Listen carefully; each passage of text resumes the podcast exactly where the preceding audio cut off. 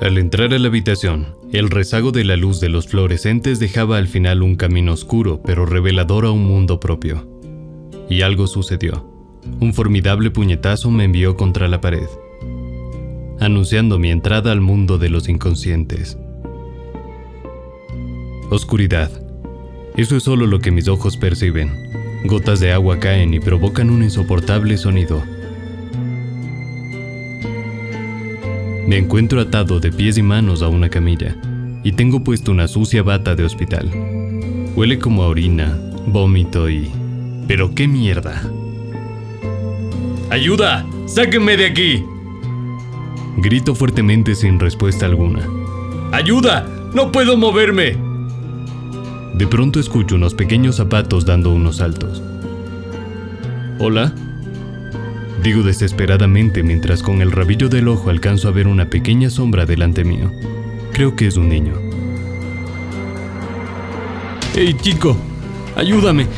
Dile a alguien que me libere, por favor. La sombra camina y se detiene a mi lado, y al final me doy cuenta de que es una niña. También lleva una sucia bata y su cabello suelto. Parece que no se ha bañado en años, y lleva una máscara puesta. Una máscara de cerdo. Eso definitivamente es escalofriante, pero supongo que podrá ayudarme. De pronto, un hombre mórbidamente obeso entra a la habitación y al observar a la niña pierde la calma. Le da un fuerte golpe y la niña sale disparada contra la pared e incluso suelta un leve gemido de dolor.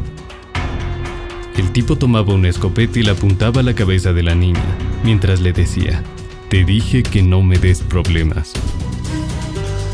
De pronto un ruido estrepitoso retumbó por todo el lugar.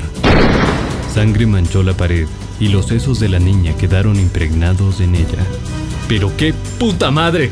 ¿Qué mierda te pasa? Grito como loco por el suceso que acabo de presenciar.